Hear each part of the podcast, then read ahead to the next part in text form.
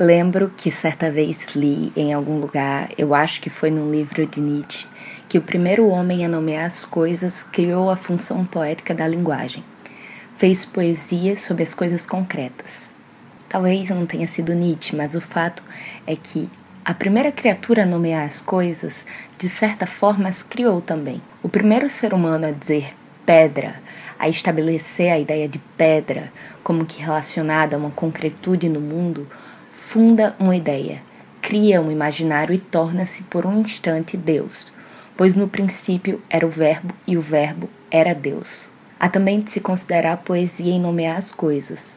Por exemplo, a palavra francesa papillon, que designa borboleta, não só nomeia, mas quase traz em si a delicadeza do que evoca. Papillon. Enternecer, palavra que significa tornar-se terno, amoroso, tem em si um calor, uma quentura leve que nasce do coração. É preciso admitir que há uma beleza imensa nas palavras que carregam em si algo da materialidade, da cor, daquilo que significam. Quem cria uma palavra, cria uma ideia no mundo. Cria também a própria coisa, porque as palavras evocam as coisas, conjuram materialidade no reino imaterial das ideias. Quem cria uma palavra crava uma bandeira no território da linguagem. E por mais que os pais e as mães de todas as palavras sejam muitas vezes desconhecidos, nenhuma palavra é órfã de origem. Pelo contrário, um tanto de vezes tem origens diversas. Eu não sei quem criou a palavra ternura ou o verbo quebrantar, mas a palavra tamburete automaticamente me faz pensar no Nordeste. As palavras também carregam os pesos de seus significados. A palavra lúgubre, fechada com seus dois us, faz peso, aponta para baixo, para a terra. E eu acho que é por isso que ela se relaciona à morte. Dizer algo é projetar uma forma de viver. Shakespeare criou em torno de 1.700 a 2.200 palavras e expressões na língua inglesa. Ele sentiu a necessidade de nomear coisas que ainda não existiam, ou melhor, ele criou novas maneiras de compreender o mundo, novas necessidades de linguagem para o mundo já criado.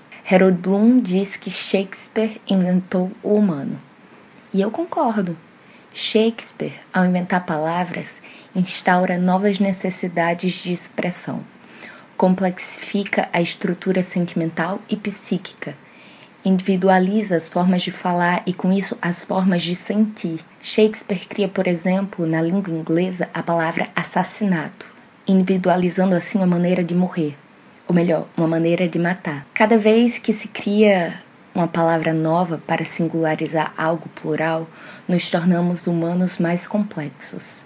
Acho que uma grande alegria humana é encontrar uma palavra que consiga expressar muito próximo o que se sente, porque os sentimentos são subjetivos e nunca realmente comunicáveis, mas as palavras os traduzem, e quanto menos se perde na tradução, mais rico o diálogo. Às vezes, todo um idioma não consegue expressar o que queremos dizer. Por isso, o desejo de saber outras línguas, porque há um desejo de comunicação, de traduzir-se. Em português, por exemplo, nenhuma palavra consegue significar o que significa a palavra japonesa wabi-sabi, que indica a capacidade de encontrar a beleza na imperfeição e aceitar a impermanência da vida. O wabi-sabi diz mais do que gratidão, ou reconhecimento. Não é uma aceitação somente. Diz de algo muito mais profundo. A mim me parece uma extrema ternura consigo mesmo e com a vida. Acho bonito também o processo de apreensão da linguagem nas crianças, que ainda não sabem dos dicionários e constroem as palavras a partir dos afetos.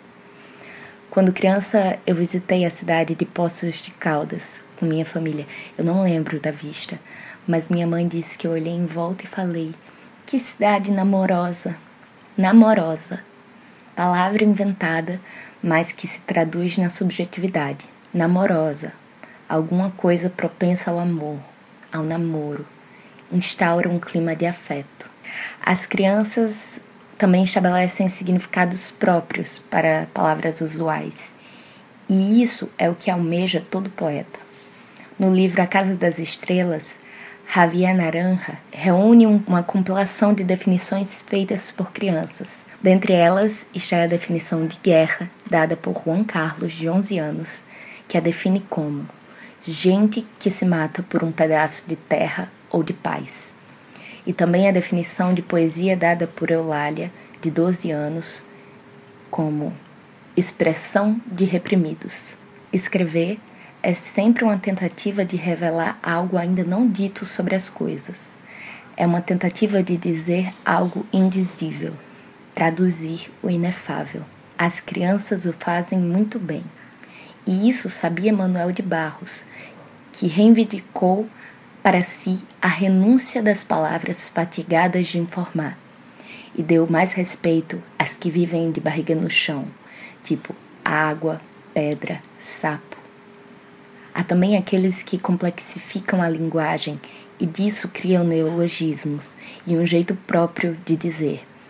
Eis o caso de Guimarães Rosa, que cria a palavra circuntristeza, referindo-se a uma tristeza circundante que arrudeia todo ser, que faz a volta no ser humano. Sempre tive muito respeito pelas palavras, porque cada uma evoca uma ideia e quando juntas dizem muito. Por isso, sempre tento ter cuidado na forma de dizer, para falar com justeza o que pretendo, para não dizer menos do que quero significar, para expressar um pouco o tanto que fica aquém das palavras, essas coisas inefáveis do reino do sentir. Toda comunicação é um pedido de socorro dos afetos, é uma tentativa de não morrer sufocado.